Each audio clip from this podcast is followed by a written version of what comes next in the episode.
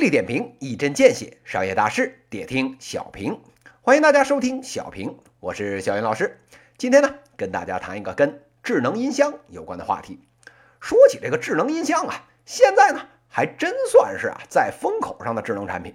大家呢耳熟能详的这个互联网的各位大佬，现在啊都撸起袖子跳到这块战场上面来，准备决一雌雄了。这不，大家都瞅见了，马云爸爸这边呢，哎出了天猫精灵。小米雷军的战队呢，出了小米网络音响；京东的这个刘强东这边呢，出了个叮咚智能音箱。三国大战啊，打的是不亦乐乎。就连啊，小云老师这两档节目现在的东家，这个喜马拉雅也搞了这个小雅音箱，带着自己喜马的这个内容呢，哎，进来啊，凑这个份子了。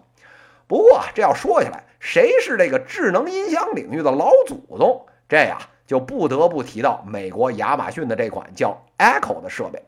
二零一四年底的时候，美国这个电商巨头亚马逊在这个官网上面啊，低调的上线了一款智能音箱，叫呢 Amazon Echo，里面啊还加了一个智能助手，叫 Alexa，跟大家熟悉的那苹果啊 Siri 差不多。别看人家闷声不响的，连发布会都没开，仅仅这一年之后，这款产品啊一举占据了整个音箱市场销量的四分之一，比呀这二零一四年翻了十二倍。等到了一六年，这 Echo 啊，在海外卖了超过六百五十万台，这么大个市场，我国的这各位大佬能袖手旁观吗？哎，这就是我们开头刚才说的，我国的这个智能音箱的这市场上面，早也就是啊，硝烟密布了。一六年呢，几百个小玩家淘汰了个遍，到现在啊，成气候的基本上就剩下三四个大佬的山头了。话说这个 Amazon Echo 啊，最近啊，又搞出一条大新闻来。这个一月三号的时候呢，这个亚马逊啊开始了一轮谈判，准备啊让他们这个 Echo 设备上面呢开始啊推广产品了。这翻译成大白话呢，就是啊准备让音箱来播广告了。这个知情人士啊还透露啊，这轮谈判呢，包括这个世界五百强什么宝洁啊这种在内的这个消费公司，哎，都参与到其中了。这消息现在满天都是，哎，言之凿凿。这个基本上啊可以确定。哎，是确有其事，所以啊，各位国外的小伙伴们，最早呢，今年年底八成啊，各位的这个智能音箱已经啊就会给您念广告了。话说啊，这全世界的聪明人恨不得啊有一半都去研究啊怎么才能有效的往大家身前耳边上塞广告了，也不知道是应该高兴还是应该悲哀。不用说这件事儿啊，八成啊早就躺在国内各位智能音箱大佬们的这个会议备忘录里面了，不出一年。如果我国的这个各大厂商啊，在这推广告这事儿上，要是还没有推进，您啊就当小云老师瞎了眼。小云老师听了亚马逊的这条新闻啊，不由得啊叹了一口气。智能音箱这个事儿啊，现在呢就是一个电动玩具，说它是鸡肋啊，都抬举它。人家智能手环啊，也虽说是个鸡肋。但是啊，人好歹还能测个睡眠，测个步数，这朋友圈晒晒炫耀一把。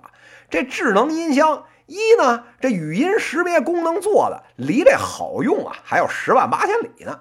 二呢，这智能家居控制的功能跟没有一样。有这功夫，咱自己走两步啊，把这开关就按了，您还省得跟这音箱这吆喝半天干不了活。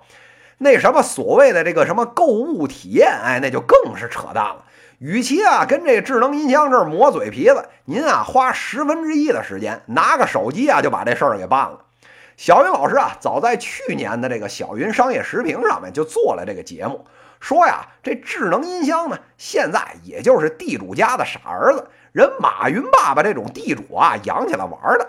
好家伙，现在可好，这傻儿子呢不仅这智商没有提高，现在眼眼瞅着啊还会趁我不注意。嘟囔两句这个广告词儿了，本来这破玩意儿就不好用，天天想抽压小样的，您还嫌家里不够清静，敢再喊两嗓子广告词儿，老子不分分钟断网线拔插销啊！话说塞广告这个事儿啊，小云老师呢也能理解，毕竟呢这赚钱的手段就这么些，现如今啊这硬件普遍都赚不出钱了，一个手机一两千块，人家恨不得厂商啊也只赚二十。这智能音箱呢，虽然啊现在有点贵，早晚啊也要步这个手机的后尘。人家啊布局广告收费，哎，也是无可厚非。